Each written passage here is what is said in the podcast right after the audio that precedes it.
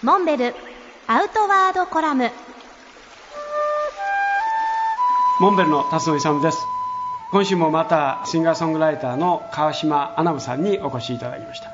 アナムさんは川島英吾さんの次女、ね次女はい。ね、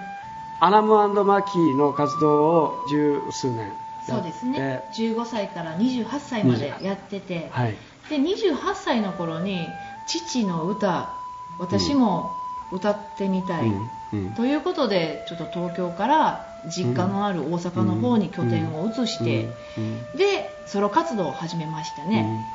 で活動を始めた早々に私結婚しましてね、うんうん。大変可愛いうん。私の娘が生まれましてね、うん。そこからはあのママさんミュージシャンとして活動を始めましたね、うん。彼女もまた一緒にたまに歌ったりしてるでしょ？そうですね。とにかく父の姿に私は憧れてたので、子供が生まれて早々やっぱり日本中駆け巡りたい自分がいたので、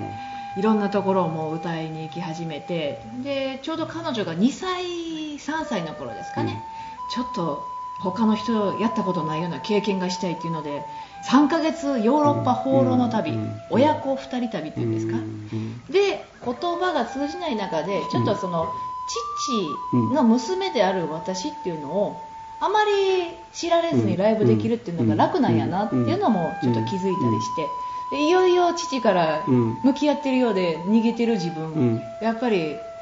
なんかこう八方塞がりなようなというか、うんそんな時期が来ましてね。そこでやっぱりちょっと音楽がうん